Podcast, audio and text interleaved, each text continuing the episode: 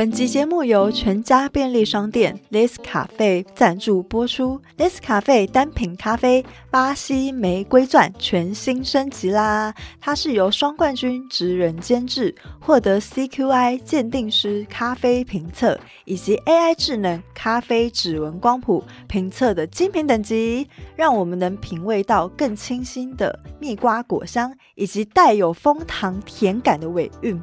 Liss 咖啡淬炼只为一口美好，邀请大家一起喝好咖啡，继续收听设计关键字哦。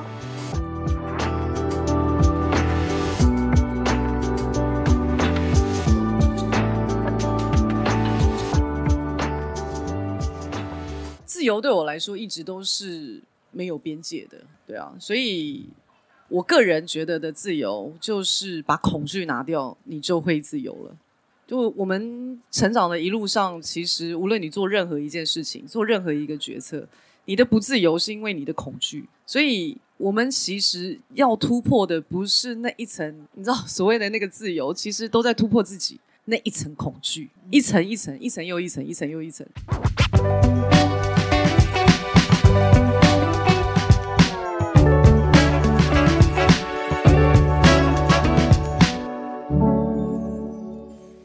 Hello，各位现场的读者，大家好，我是主持人思安，欢迎收听我们 Podcast 设计关键字。那今天很开心的是，我们 Shopping 比赛第一次把我们的 Podcast 从线上转到现场，现场的观众朋友，大家好。好，那今天很开心，我们特别邀请在 Podcast 界拥有超高人气的只能喝酒的图书馆，让我们一起欢迎 Hank 和 Ting。大家好，大家好，大家好，我是 Hank。大家是因为还没有喝酒，是不是？那要先喝吗？先喝一下酒，先喝，要不要喝？如何如何？好喝吗？好，那他其实大家应该都知道，其实只能喝酒的图书馆，其实一开始其实你们是二零一五年的时候有创立一个复合式的空间叫行测嘛。嗯、那其实只能喝酒的图书馆，其实当初是从行测延伸出来的一个活动。然后首先呢，想要请 Hank 跟 Ting 跟我们聊一聊当初从行测到只能喝酒图书馆的整个过程。行测到只能喝酒的图书馆，对，只能喝酒的图书馆，其实某种程度上是我。愤怒底下产生的一个活动，怎么说愤怒？对，愤怒，因为呃，我们当时三楼是图书馆，然后因为一二楼可以喝酒，然后也可以做很多事，那三楼我就觉我就设定是你只能看书，然后喝水。那很多人都会跟我要求说，他们想要去那里喝咖啡跟喝酒，然后我就很觉得，干，那就是我设定的，就是。就是，我就有我自己不可撼动的原则，嗯，然后有一天，就是 Hank 在跟我聊这件事情，他就一直试图的想要说服我，三楼可以开放让别人喝咖啡跟喝酒。嗯，那因为我们三楼的藏书其实蛮多的，然后我就那都是我精心收藏的书，那我就会很担心啊，我的书。会有咖啡渍 这一类，反正我就是坡道之类的之类的。反正我就是后来我就生气，我就说，如果要我开放的话，我就只开放喝酒，就是喝咖啡不行。然后就问我为什么，我说因为孤独跟寂寞都不能太清醒。其实我也是随便哈拉的。然后后来，反正我们就是一九年，我那时候做了很多事嘛。然后一九年那个时候，我们就做了艺术家的驻村。嗯嗯，嗯。那因为要第一期呃第一次的 Open Studio。啊、呃，所以我就说，那我们就我那一阵子就很想喝酒，就我本人很想喝酒，所以我就说，那我们就在三楼喝，然后就是我就弄一个只能喝酒的图书馆，就这样，就是你知道，某种程度上是一种愤怒底下然后的产物，但是它其实也是对我来说，它是脱口而出，就这样，然后就一路一路走到这了，就这样。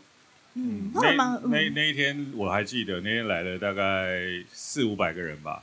你说艺术家驻村的那个开幕 party 这样子，对，对，我们只是莫名其妙在 Facebook 成立了一个活动，然后完全没有宣传，然后又来了四五百个人，然后整个整个地方就，塞满就炸炸裂，炸裂，对，还蛮整栋炸裂，就是很疯狂的一个状态这样。那我还蛮好奇，因为嗯，其实大家都知道你们可能是从无论是行测或只能喝酒的图书馆开始，但我其实知道，其实 Hank 你以前是在电子业工作，嗯，然后 Tinny 其实以前是媒体界同路人，以前其实是在 电视台工作。那我很好奇，就是在行测跟只能喝酒图书馆之前，你们的人生是什么模样？是跟大家一样，没有就是上班族吗？还是说有不一样的样子？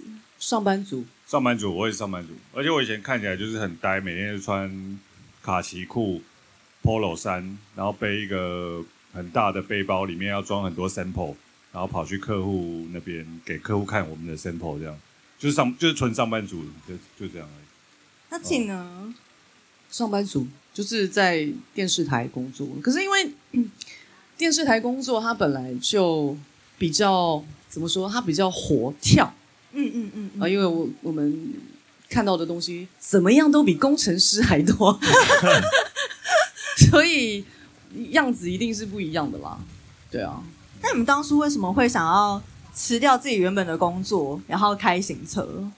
我就特别想问汉克，因为汉克，你听起来你以前工作超无聊的，我就 很好奇，到底为什么突然？我我以前是在传统传统的制造业工作，这就是真的超级、啊。虽然是做手机零件的，但是它其实是很传统的行业。嗯，然后我觉得我做了十几年之后，觉得人生无趣，然后我就跟他讲说，我想要出来做一点什么，但其实我。不是很确，因为我在那个行业实在待太久，我其实不知道自己要做什么。但我只是有一股呃想做什么的欲望，嗯嗯嗯。但我完全不知道那是什么，我就问他说啊，不然你有没有什么点子？你来，我们一起来弄一点什么东西好了。对，所以就那时候就就就做了行测。但其实说真的，那个过程我还记得，那时候我讲了四个字，哪四个字？他问我说：“你到底想要做什么？”我说：“我想要匡正社会风气。”那么就是这是四个字六个字，六个字，匡正社会风气啊之类的。就那个时候的想象是这样啦。等一下啊，等一下，其实、啊、你们听到这是不是觉得有点怪怪的？没有，他其实他其实是一个很中二的想法。那你想象中的匡正社会风气怎么样？就就觉得社会需要改变嘛。那我们 我们属于有志青年，应该要来做一点什么？奇怪的事情，但我虽然我也不知道我可以干什么，他就只是想要当董事长，没有要当 CEO 的意思啊，你懂吗？就是那个概念，就是有想要做事，但我不知道自己要做什么。可是这个方向是，可是你那个匡正是匡正什么部分啊？比如说毒品问题呀、啊，然后什么 之类的，什么酒瘾问题啊？你为什么要打破砂锅问到底？选你们的、啊，他就是他就是没有想要匡正什么，就是匡正社会风气，他想匡正自己的人生、啊。然后只是觉得社会的风气跟我想的都不一样，所以我想要去匡正他。那听你那时候一一一一开始听到汉克这样讲的时候，你的心情是什么？啊，我我干嘛要那么认真面对这一段话？就是你有没有把它放，完全没有把它放在心上。然后我觉得很奇妙是，当时我在想这个事情，然后。我们那时候就开了餐厅嘛，开了行册，然后其实好像跟这件事情一点关系都没有。但过了七八年之后，他慢慢慢慢又跑回来这里。你说匡正社会？对啊，又回到我当年想象的主轴啊。但那个完全不是我们计划内的事情，那完全他就是顺顺顺做做做到这里。不过前一阵子，因为我们有在自己的空间里面办活动嘛，嗯嗯嗯嗯，那呃。我们以前曾经在行测的工作的同事，然后有回来支援帮忙，就那一天的活动。然后他说，他那一天在回来行测的这个路上，他就想起我二零一九年的时候，因为那个时候我们做了一系列的 plan，我们想要做什么什么活动这样。然后他当时就记得我跟他说过一句话，他说，他他说，嗯，因为我当时就。应该是说，我一开始我们的重点都放在三楼图书馆。嗯嗯。那餐厅它其实只是一个让别人进来的门槛比较低，认识我们比较快的一个方法。嗯，不管这个方法对还是不对，先不论。但是其实我一直以来都，我一直以来想要操作的都是从三楼三楼这个地方开始的。那我也我也一直不停的去告诉他们这件事情。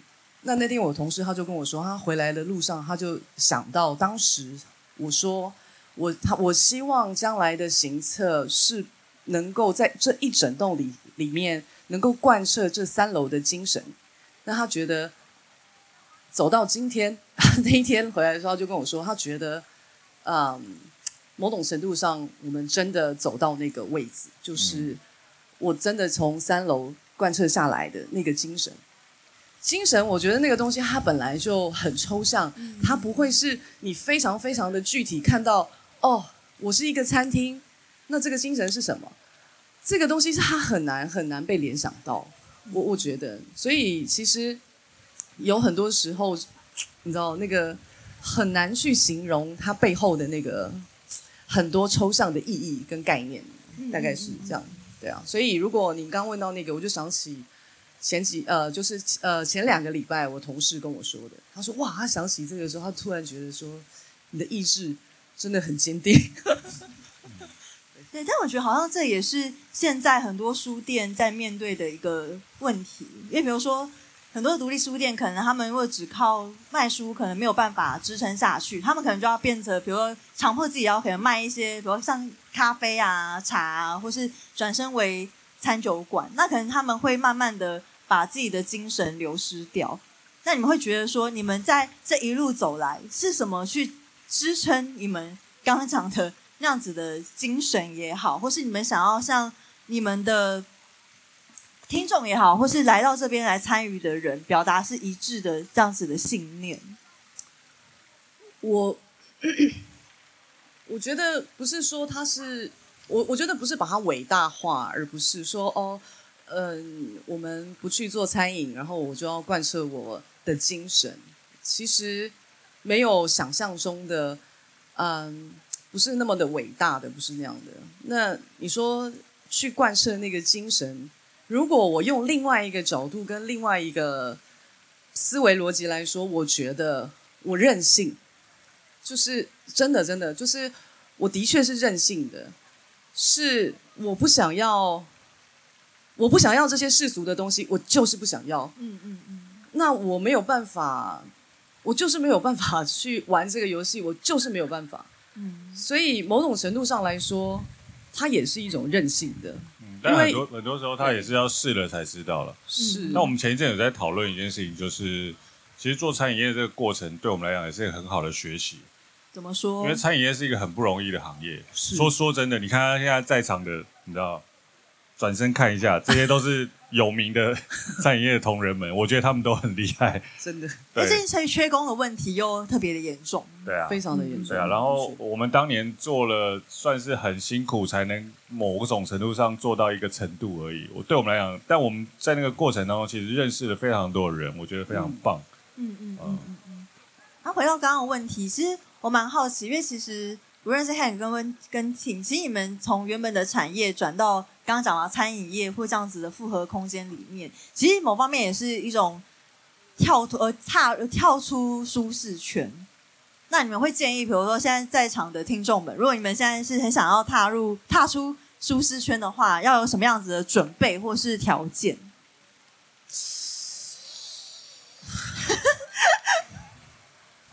后面为什么笑那么大声？到底在开心什么？我我其实觉得跳脱舒适圈这个是个假议题。怎么说？因为你跳到另外一个圈子里头，它或许久了也会变成一个舒适圈。嗯，就我我觉得还是回到我常在讲一件事情，就是呃，人类应该要正视自己内心的欲望。嗯。舒不舒适没关系，但是你要确定这是你想要做的事情。但我觉得大部分时，我们现在比较常，比如说我们毕业了之后，我们出来工作，很多时候我们就进入了一个体制，然后想办法在这个体制里面去挣扎，去去去符合这个体制需要的东西。那我觉得有时候就是就是必须要有一些外在给你的禁锢，你才有办法去更确认你自己真正想要什么东西。嗯嗯，那我觉得应该是去理解自己真正想要什么东西，这件事情反而比什么有没有跳脱舒适圈还要重要。嗯嗯嗯，哦、舒适圈指的是心理的舒适还是身体上的舒适？我觉得是这个问题很好哎、欸，就是心理或是身体。可是我觉得舒适圈在这边好像指的比较是，比如说，比如说，假设今天我在某个产业久了，可我已经很熟悉。整个工作的流程，然后可能会有不错呃整个工作流程，然后不用再花他再花太多的时间，然后可以在这个公司或这个工作可以过得稍微比较舒服，你们懂？可能不用下班又很累什么，就我可以在这个工作里面，然后达到某一个蛮平衡的状态。我觉得我想象的舒适圈应该是这样子的舒适圈。OK，可是。当你同时在舒适圈里面，但是你还有其他的欲望，你觉得，或者是你想要再去做别的东西，可是某种程度上，大概那个心里有一半的欲望会导致你不舒适啊。嗯嗯。所以舒适圈，我不觉得那个那个大概顶顶多多是让你现在身体感觉是舒适，可是你的心里有一半还是经常性的会被你的。心里头的那个欲望拉走，然后你可能某一阵某一个哇，你欲望如果拉过你现在的这个舒适感的时候啊，你很有可能就会很不舒适，然后你就没有办法好好的去面对你眼前这个工作，没有办法把它做好。所以它到底舒适吗？我也不确定。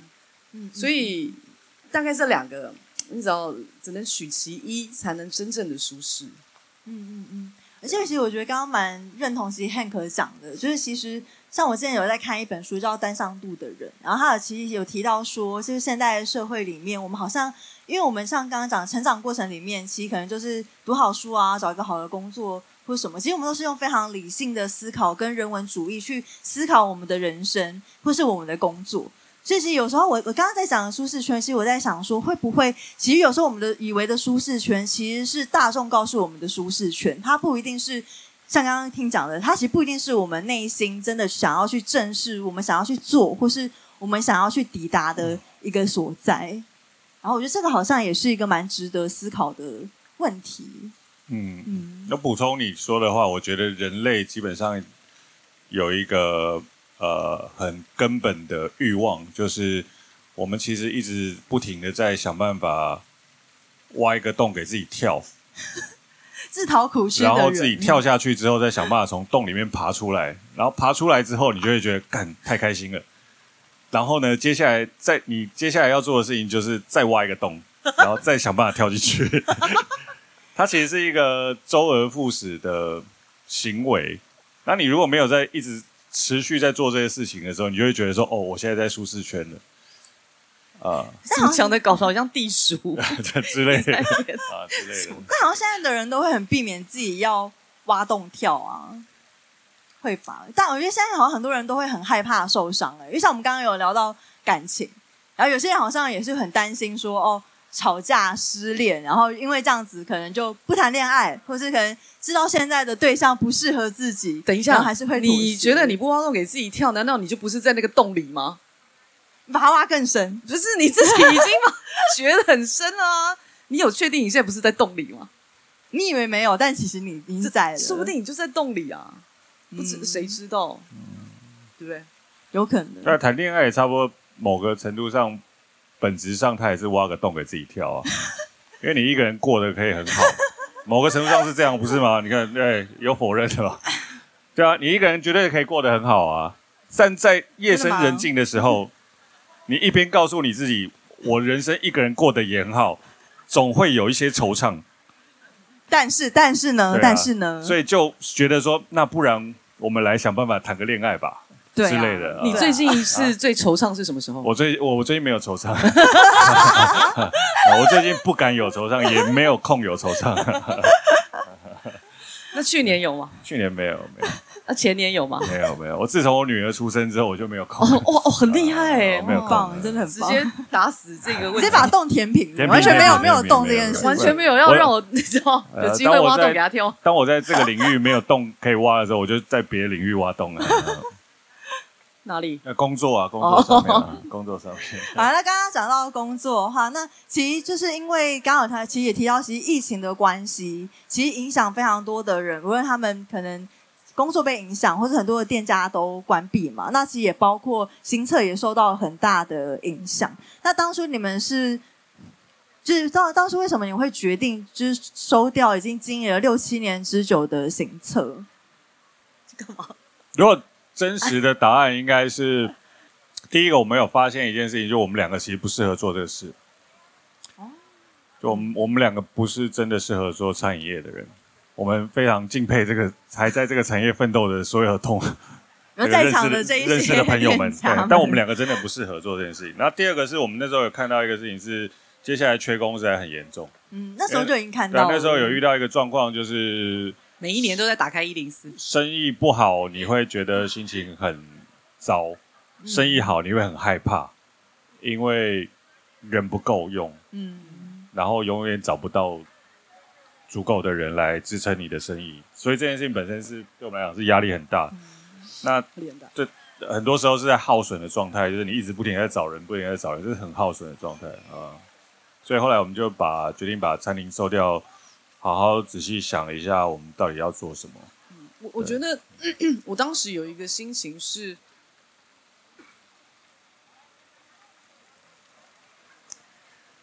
我我觉得他可能跟我周围那当时我认识的周围的一些长辈有比较大的关联性吧。我觉得，你知道那个时候我就在思考一个向死而生的那个概念，就是说，我如果我我如果我接下来我的职场的时间、职场的生涯，我只有二十年，我只剩二十年，因为 我已经四十四了，然后我设定我可能到六十，那我就。不不再工作了，对，因为你也不要去占那个一个位置，嗯、你知道老人老而不死谓之贼啊，对，就是你知道，就你就接下来就想说，哇，你还有剩下二十年的时间，你要把这二十年放在哪里？嗯，我要做什么？那我哇，我那那时候想到的时候细思极恐啊，然后我就跟他讲说，我说我真的不要再玩下去。了，因为我们一直在我们花六七年的时间在玩一个。我们真的不擅长的东西，嗯，不擅长的产业，嗯，然后我们两个人擅长的没有发挥，我们两个人擅长的在这个行业里面发挥不了，嗯嗯。嗯，对，那哇，那个不行，那个对我们两个人来说，你想起来你都会觉得有点恐怖，嗯嗯嗯嗯嗯，所以我就我们就讨论，我们花了很久的时间在讨论这件事，然后我就一直跟他说，我说真的不行，我不想要。我真的不要再这样下去，嗯，对啊，就这样子。那这样子挣扎，比如说你们意识到自己其实不适合做餐饮产业，这样子的挣扎是这六七年都有吗？还是到疫情的时候你们才有那个空间去思考这个问题？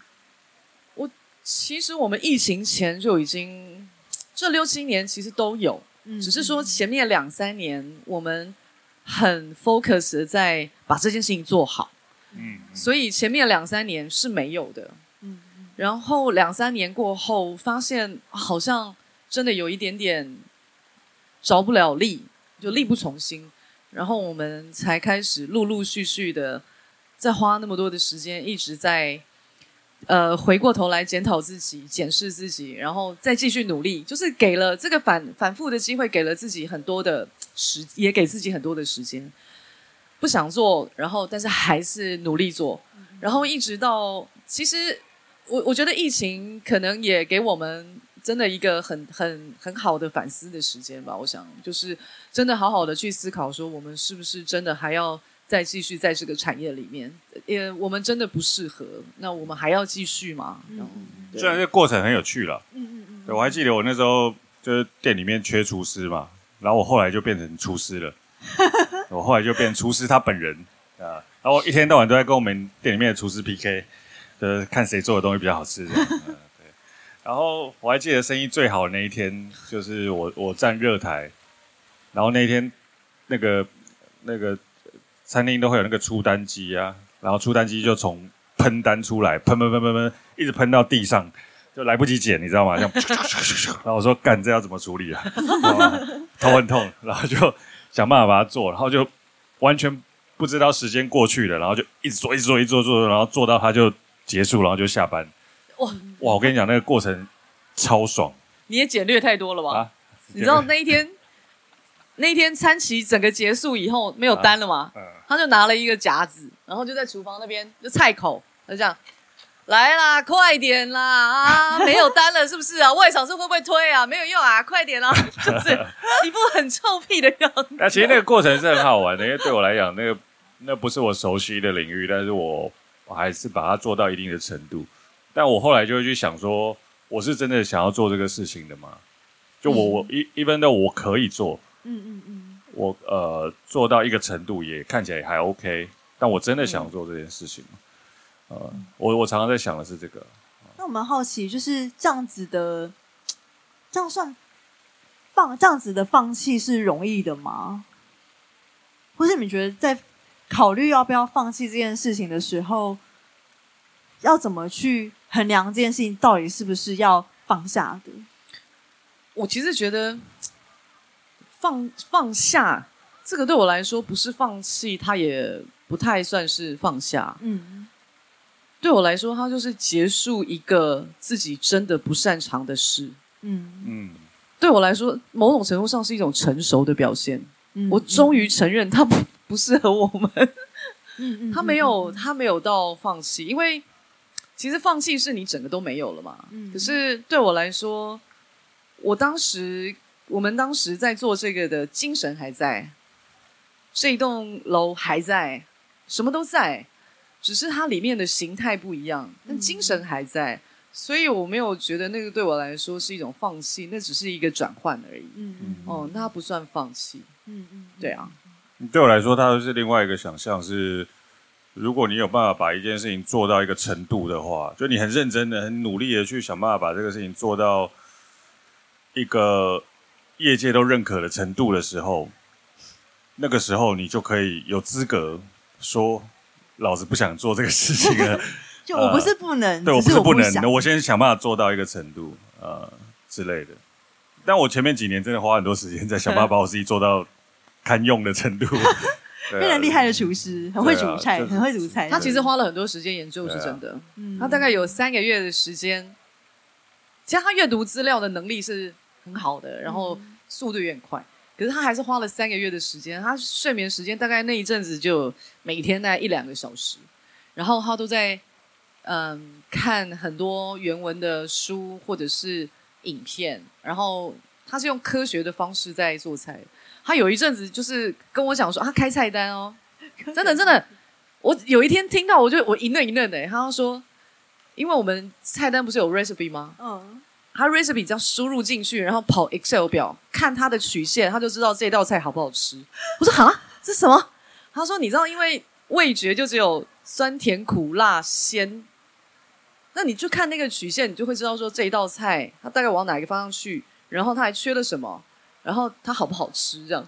我想说哇塞，这也太科学了。我觉得这个不是我，我觉得这个大概很多很多厨师那个时候为什么听不下去他讲的这些东西，大概。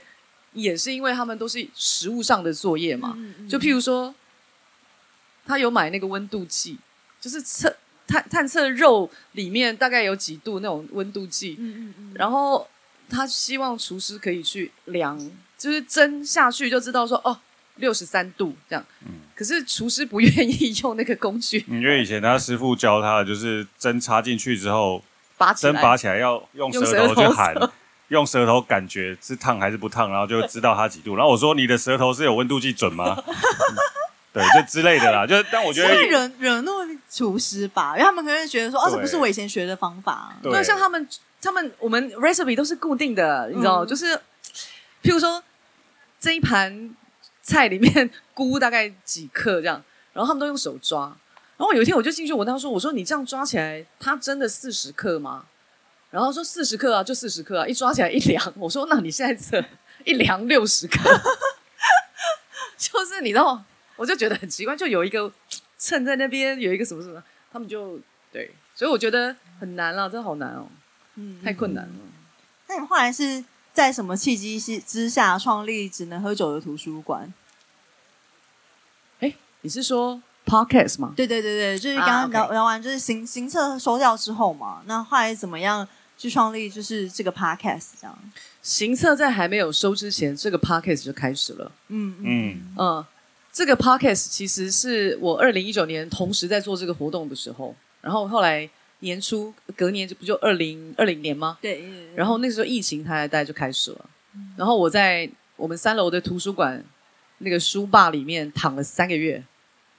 真的，我就整整废在那边，就躺平族，就是你知道，我就是那个当时就是那个躺平。疫情来的时候就直接躺平在那边，因为没事啊，店里也没客人啊，然后我就每天到公司去然后我就到三楼，然后在那个吧台里面，就是那个吧吧台里面就躺躺在那儿，三楼的书吧里面，然后躺了三个月，很废，超废了，就是每天去就躺在，每天去就躺在那。哎，那那时候汉克也跟你一起躺吗？他没有，他偶尔来跟我躺一下。然后躺了三个月起来之后，我就跟他说我要做 podcast。哦，你那时候躺的时候在想什么？怎么突然一个灵感灵感一来？我其实一我们。在一九年的时候，我大概就知道这个世界要变了。那我那个时候就常，我就跟他们说：“我说我想要把很多东西都丢到云端去。”嗯，但我不晓得为什么。但是我只知道说：“我说哇，我觉得就是看看这个趋势有点不太对劲。”嗯，所以那个时候我就说我想要做冷冻包，然后我也请，我也跟他们团队开会，我就说：“哦。”呃，什么冷冻包要做或者什么，我们可以试着一呃开始做。可是当时因为没有疫情嘛，嗯嗯嗯，所以我不觉得他们也没有办法被我说服，然后他们也没有办法，因为听到说哦，因为我的直觉，我有第六感或者什么什么，然后或者是我怎么观察，他们就是没有办法，我就是说服不了他们。那他们也没有做，但是后来疫情就来了，嗯嗯嗯，那。我反正我那个时候就一直很想要把很多东西就丢到云端上面去。那我也开始在想说，那行测有什么东西可以是可以丢上去的？那行测的精神，我能不能丢上去？嗯，就是我躺在那个三楼的图书馆的时候，我就一直在想说，那这个精神是能丢得上去的吗？所以我躺了三个月，我就跟他说，我说我要做 podcast，就就这样子。那那时候 Hank，你听到听说想要做 Podcast，你的第一个反应是什么？那那我就去研究设备啊。你真的是理工男 对，我就我就是啊，然后我就很开心的就去 去比比较各种设备，到底哪一种比较适合我们之类的，然后就研究了好几个月，很开心，完全很沉浸在那个研究设备的喜悦当中啊。哎，那你还记得你们第一次一起录 Podcast 的状况是什么吗？就是刚好到一个包，就完全不知道自己在讲什么啊。对。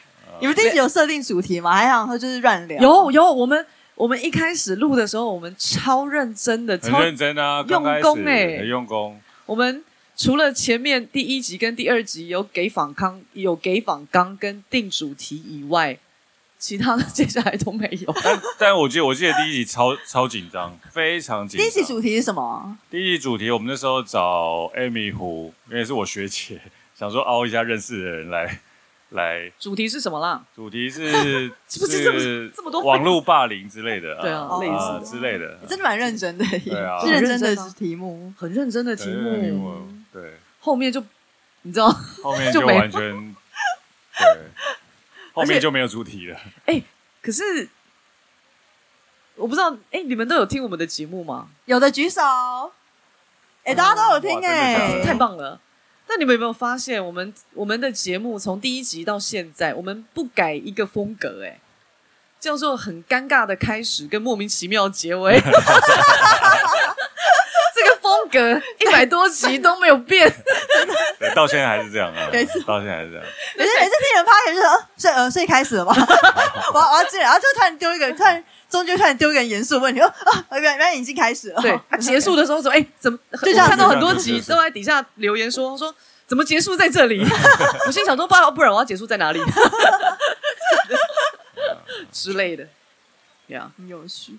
那用三个词汇或是一个句子，你们会去怎么去形容你们在做行测或是只能喝酒的图书馆之前跟之后的日子？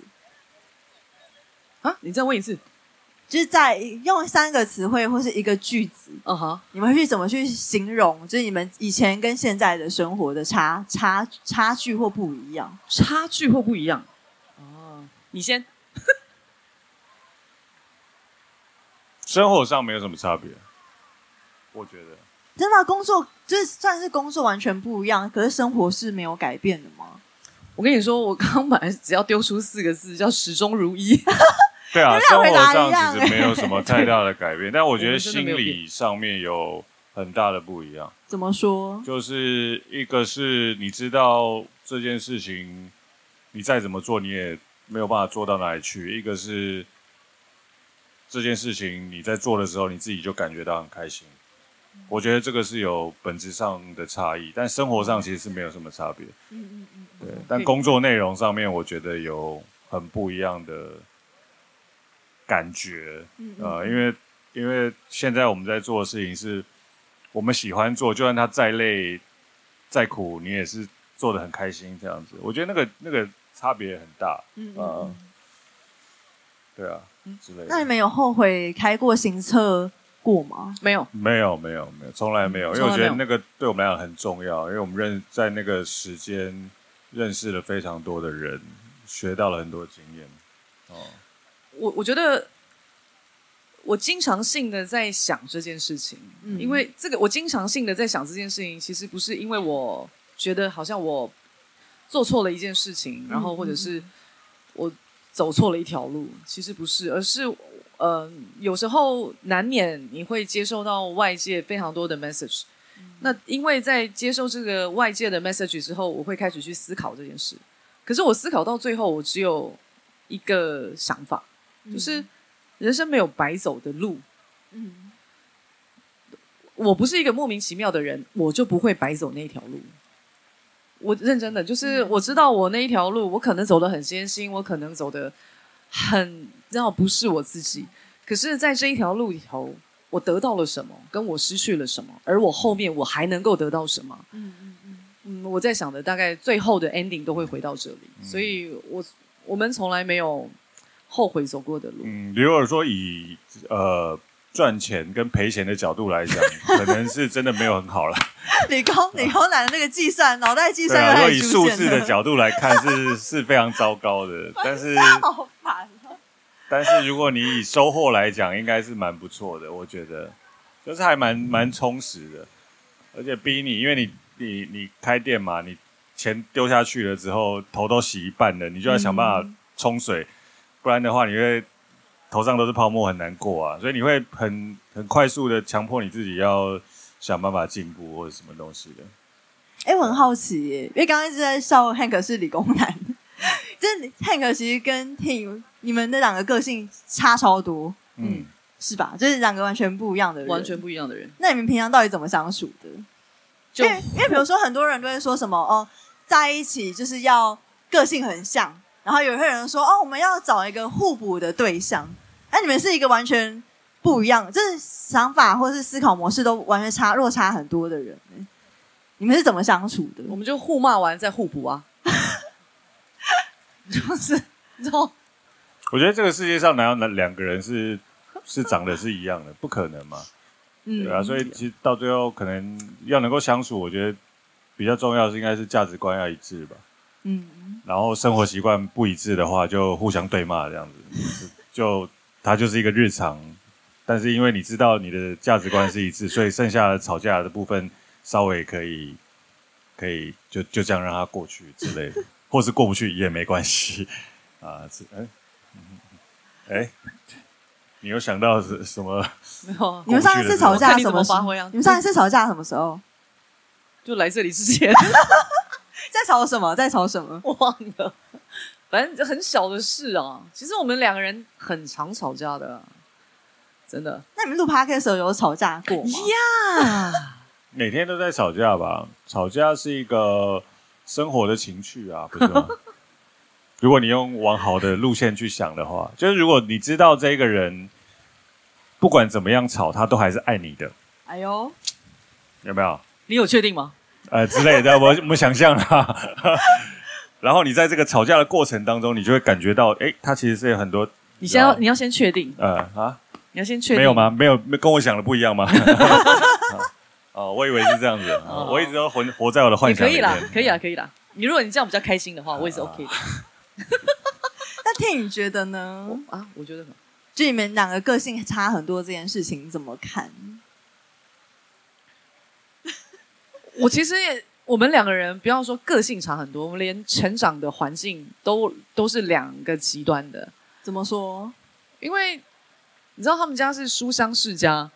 然后我们家是流氓世家，是完全不一样的，你知道？嗯嗯嗯。然后，嗯、呃，我们成长环境本来就差很多。然后我们两个人的个性，然后思考的模式，它也是完全是两极的。可是很奇怪的一件事是，我们两个人价值观是一样的。我我其实常常讲说，你说怎么去看那个价值观是一样？嗯嗯嗯。我们两个人用钱的价值观是一样的。用钱是指说，比如说什么东西放在前面一定要先付，或是什么东西要先买之类的，对对对对对之类的。这种我们用钱的价值观是大方向其实是一致的。嗯嗯嗯。所以好像就这样子，所以我们两个人在生活的细节上面，不管怎么怎么吵，好像都好像对我们来讲，好像都没什么，嗯，无无伤大雅。就是你，就是你每天都会吵。我连我女儿都习惯了的那种，对啊，真的真的。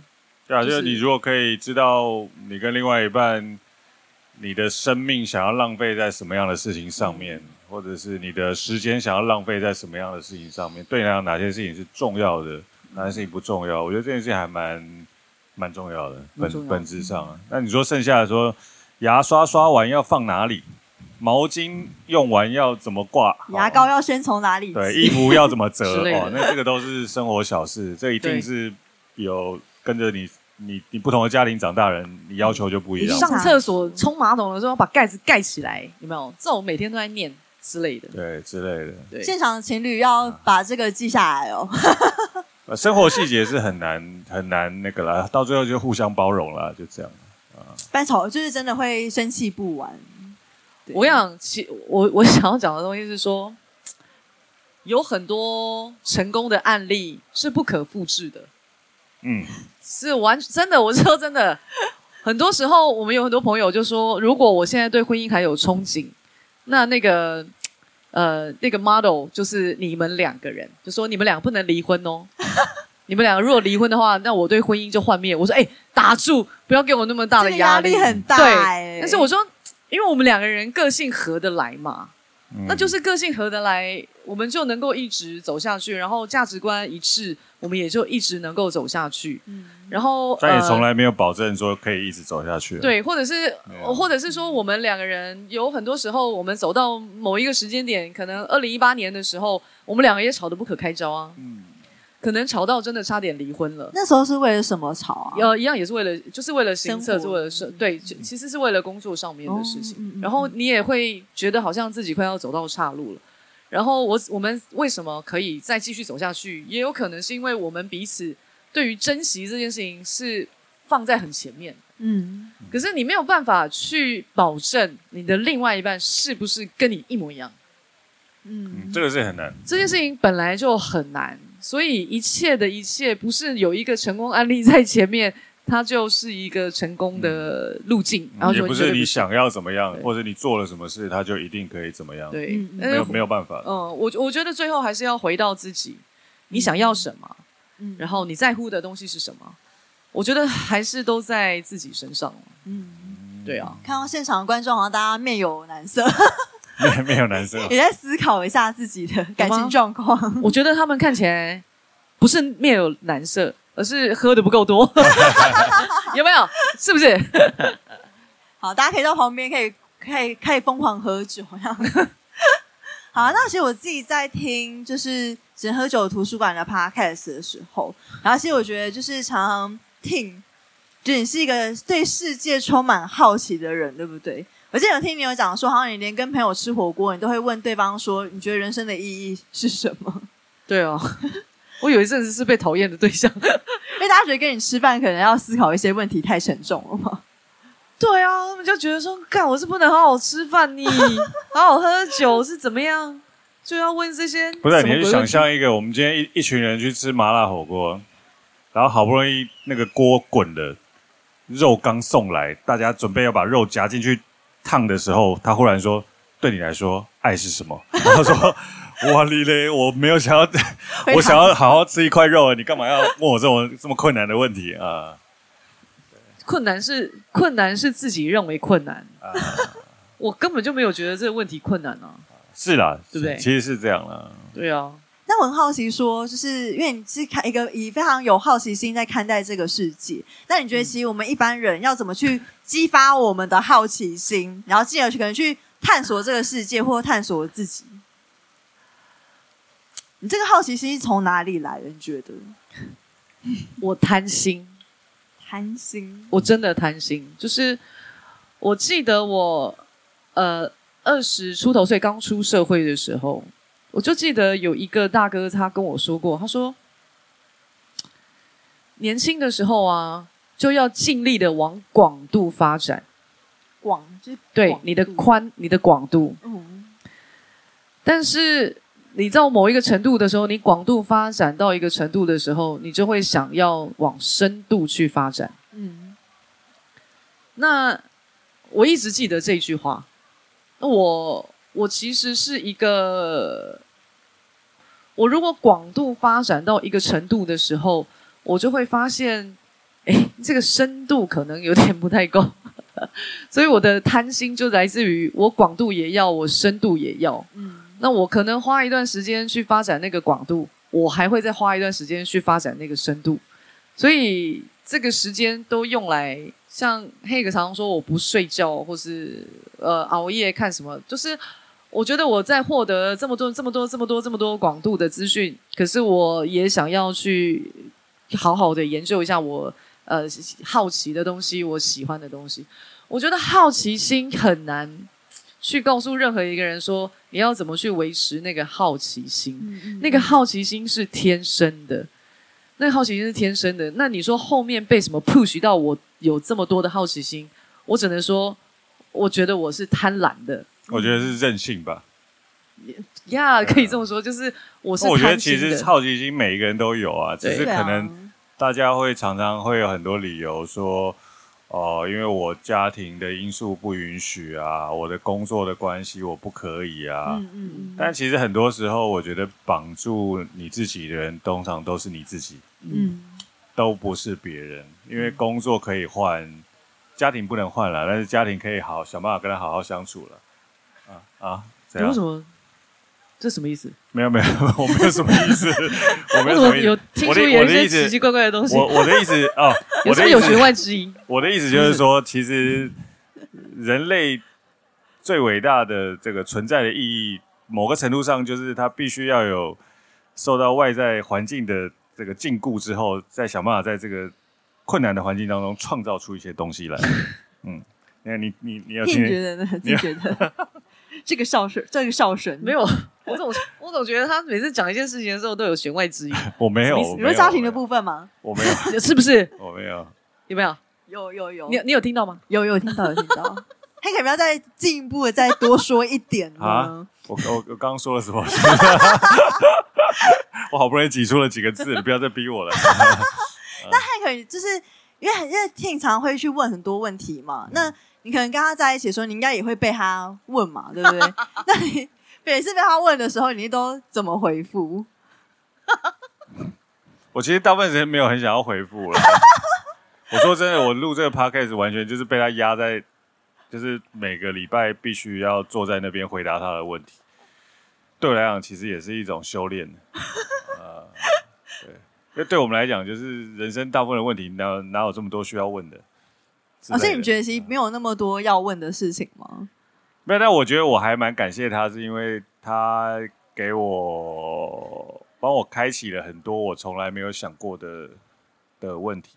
某个程度上是这样讲啦，就是回头来看，这样这样是什么意思？就是说当下可能不见得那么舒适，哈。但是但是回过头来去看，觉得也还不错。有多不舒适？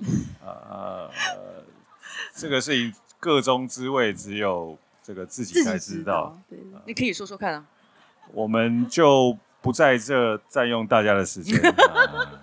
不要他，他在我说跟你在一起，他很丰富啊，人生很丰富啊。我基本上这都场面话，你有听懂？广度这个深度都有了。对，我基本上是觉得我人生怕无聊了，所以我需要找一个伴侣来给我一些挑战啊。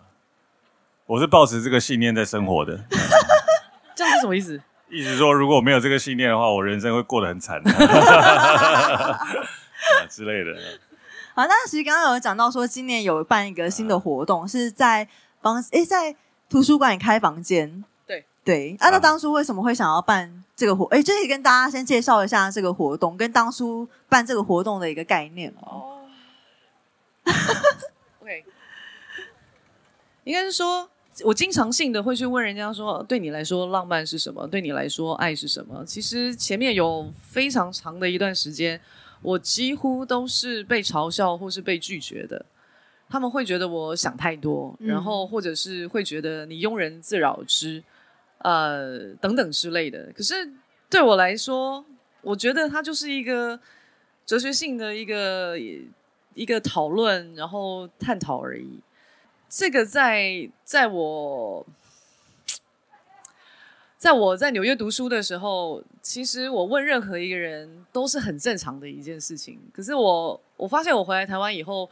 就是我在我在想要跟别人讨论这件事情的时候，我其实都多多少少都是，就是某种程度上是吃吃了闭门羹的，然后很多人都是拒绝跟我讨论的。嗯。那我想问，你觉得为什么台湾人那么避而不谈这种问题，就比较深一点的问题？我们的教育本来就没有哲学，对，呃，我们的教育本来就没有哲学，然后他其实并没有，并没有。鼓励思考，也没有鼓励别人问问题。嗯，那这个我我当然我也是在这个环境下长大的。可是我我其实嗯必须说，我从小到大我的内心一直以来都是有非常多的疑问的。嗯，嗯，就是我我并不是那种你跟我讲这件事情，然后我就能够甘嗯、呃、就是满意，然后或者是甘于接受这样子的你的答案的的人。我我并不是这样子的人。所以我就会一直想要向外去寻求、探求非常多属于我自己的。所以你知道，那个追索跟叩问的时间对我来说是很长的。嗯，那我在问的时候，我其实只想要知道，在你们的心里头，浪漫长什么样子？在你们的心里头，爱是什么样子？在任何一个人心里面，爱它不会是一样的，浪漫不会是一样的。这个其实是我好奇的。或许我觉得我也可以有一个。学习的一个机会，我觉得他会给我很多你知道不一样的看法。人永永远都只有一个视角，可是我的视角，我希望是可以更多更多的。嗯嗯嗯。那我当时会做这样子的一个活动，其实也是是这个出发点的，因为在台湾，我觉得大家都害怕哲学讨论。嗯嗯嗯。他并没有那么的困难，就是我问一个问题，你要回答我一个。多么漂亮的答案？No，没有所谓的漂亮的答案，没有所谓的呃正确答案，什么都没有。嗯、人生的正确答案跟最漂亮的答案都是你当下而你的答案。嗯，所以你你或许你现在给我的答案，它也会变的，它是一个变动的。所以我就常常说，它就是一个讨论。那这个讨论是可以一直不停的持续的，一直不停的探讨的。一直不停的往下挖的，或许你知道，maybe 可能过两个礼拜它又不一样了。嗯嗯嗯。它其实对我来说是很有趣的，它是一个我们在这么资本主义底下每天庸庸碌碌、忙忙碌碌的过这么多的生活，我也可以透过这样子的讨论去反思我自己，我现在的生呃我的生命、我的生活，我现在走到哪儿了？我是不是我要？做一些什么样不一样的改变，或者是我我自己我个人我要走到哪儿去？我现在要怎么？就是所有所有的东西，都是在你停下来的时候，好好的去探究这些。你知道，可能对于赚钱是没有用的事情。嗯、你知道，无用之用视为大用啊。对，有时候，我觉我觉得，所以这个是我们办这个活动的出发点。嗯，就是我觉得，因为。没有人可以这么，没有一个空间可以这么开放的，然后可以让大家尽情的去讨论这些哲学的题目。嗯嗯，那我们就做这件事情，就很单纯，就只有这样子而已。嗯嗯嗯，大概结束。那你们怎么去设计就是这个活动，然后去吸引参与者，然后去打造一个让参与者印象深刻的活动呢？没有那么多算计啊。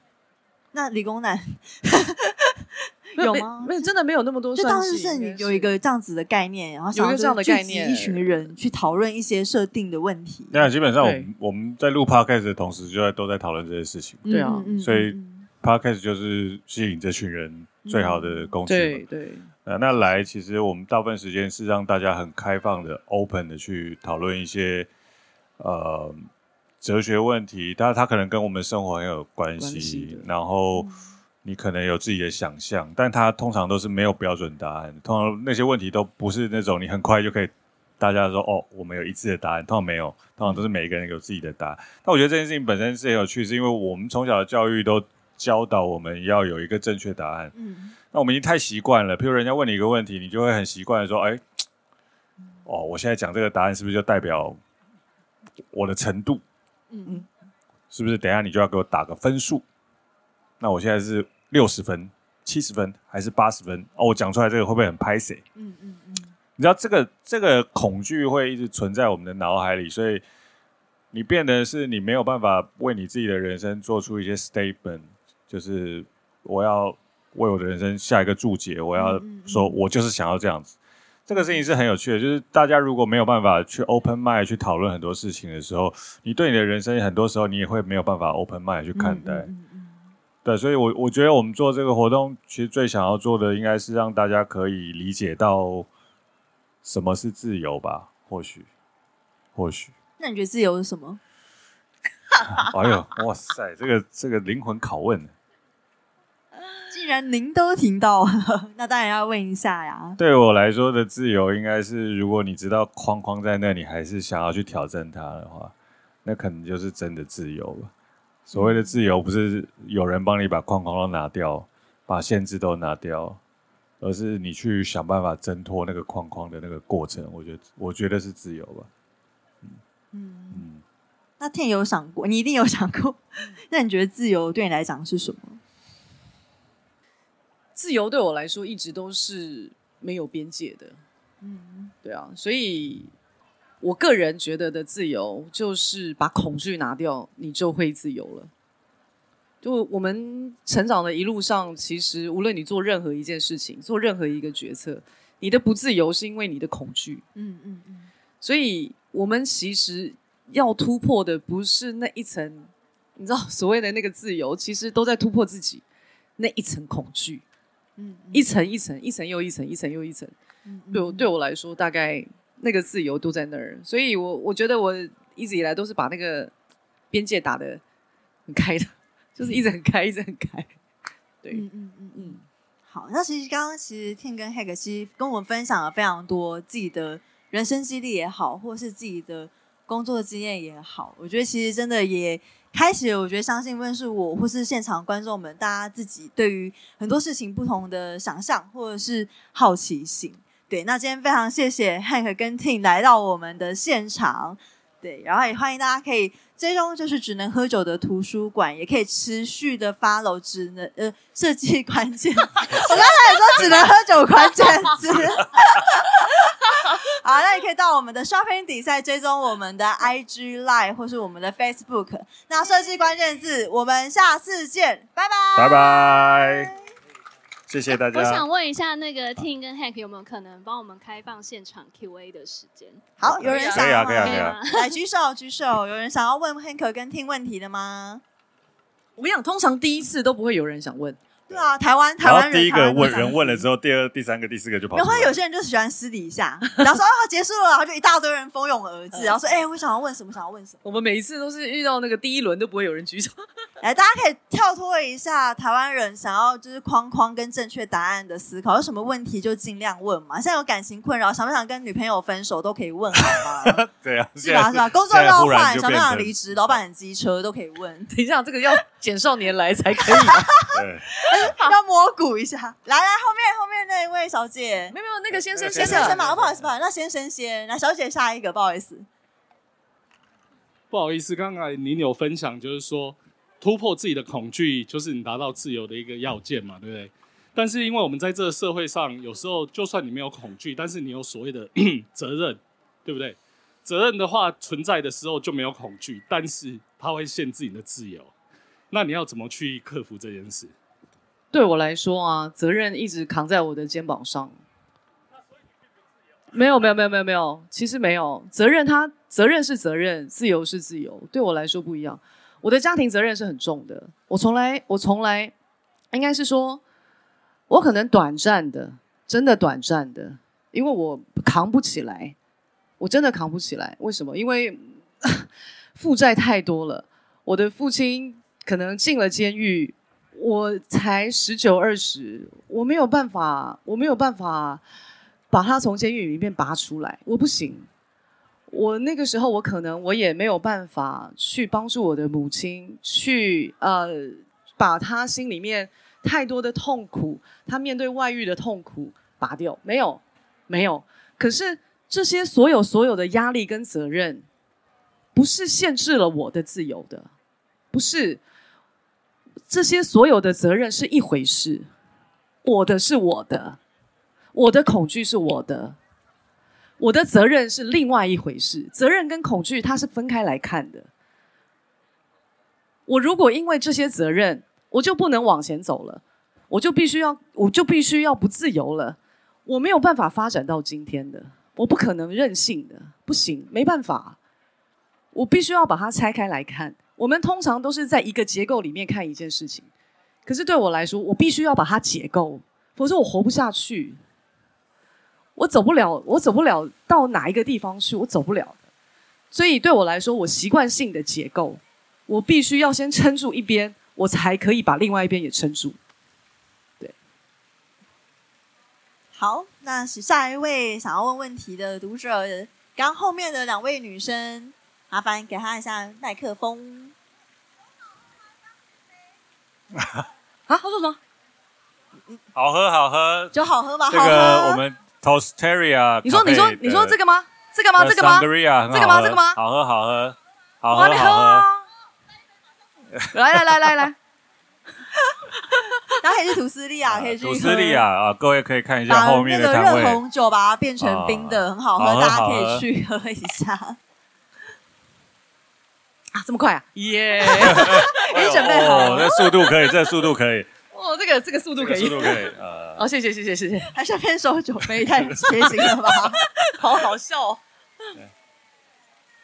但是，嗯，还有还有问题吗？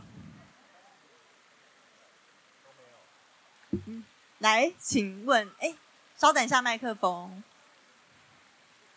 婷跟 Hack，你们好，就是我之前都有听。你们的 podcast 频道，然后呃，刚才就是婷都有说，他会常常问朋友一些哲学性的问题。那我这边我想问一个比较哲学性的问题，就是说，呃，我想问一下，你们两个算是朋友中的模范夫妻的吧？从刚才的谈话过程，那就就还没离婚的算。那在你们，我们现在还撑住，还没离婚，蛮多都离了，所以啊，可以可以这样。目前目前目前目前 OK，不保证以后。呃，我很好奇，就是在你们心中，什么叫做理想的一个呃夫妻，或是有没有叫做天长地久的爱情？天长地久也是有实境啊，就是一个比较哲学性的题目，这样子。有点好奇你们两个彼此不同的想法。但这个问题的重点是理想中的爱情吗？就是。好奇，因为你们可以这样走过来，比如说你们有很大的争吵嘛，那争吵过后，最后是怎么样？就是刚才有说珍惜，可是这过程中间一定是很痛苦跟挣扎的。那想知道你们的方式，或者是诶，是不是你们对于爱情有一种想象？那最后可以到现在都还没有离婚这样子。爱情的想象，来来来来来来来来来，问一个理工男对爱情有没有想象？蛮厉害的，来来来来。我也想听，好好奇 Hank 的答案。真的，你先说。来来来来。那我觉得这题很难回答，是因为其实刚刚我有跟 Hank 跟 Ting 聊，我觉得他们因为一般大家谈恋爱可能都是什么哦，我看到你，我觉得你是我的一见钟情，你是我的 the one，但他们完全没这个过程，没办法分享一下你们在一起的过程。我，我觉得对我来说，可能就是。跟一个人在一起的时候，我可以很自在的做我自己。然后我如果想要吃饭的时候，他可以跟我一起去吃饭，这样感觉就是很棒的事情，对吧？因为到最后来讲，我觉得，我觉得爱情很听起来好像很重要了，但我觉得最重要还是自己啊。所以，所以如果你跟一个人在一起，可以让你自己过得很好的话，对我来讲，这就是最棒的爱情。听买单吗？好？你觉得 OK 吗？之类的。有一个部分不是很买单，就是他想要去吃东西的时候，有时候我没有很想要跟他去。哦，这是真的，一天到晚打枪我。我觉得哦，哦，可是我我常常跟很多人说，我说我不用想太哦，爱情很浪漫，对我们来说好像也没有。我觉得只有一个叫做呃，最美好的爱情是最疯狂的友谊。怎么说？我觉得呃，他需要想象的，就是其实我我很难去跟别人说哦，我很爱 Hank，哦，有多爱 Hank，然后他好像都处在那种爱情的这种泡泡里面。他其实并不并不是只有这个样子，嗯，就是说，我觉得对我来讲，他他是我不开心的时候，我生气的时候，我大概不用不用多说一个字。他大概就明白我为什么为了这件事情而生气，嗯，嗯，因为他明白我的底线在哪里，而他也理解我的底线在哪里，嗯嗯嗯，这个应该是你知道已经超越了理解了这件事情了。他不是哦、呃、非常理解我，我觉得这个可可能也真的不太足以形容。可是这个真的是一个。我觉得那个是一个生活上磨合而来的，然后也很重要的一件事情，是因为我们两个人的价值观是往同一个方向，嗯，可能我们的呃思考的方式是不一样的，但是他会明白，我们人生都有一个最高愿目跟最低限度，那他会明白我的最高愿目在哪里，跟最低限度在哪里，就是这样。嗯嗯。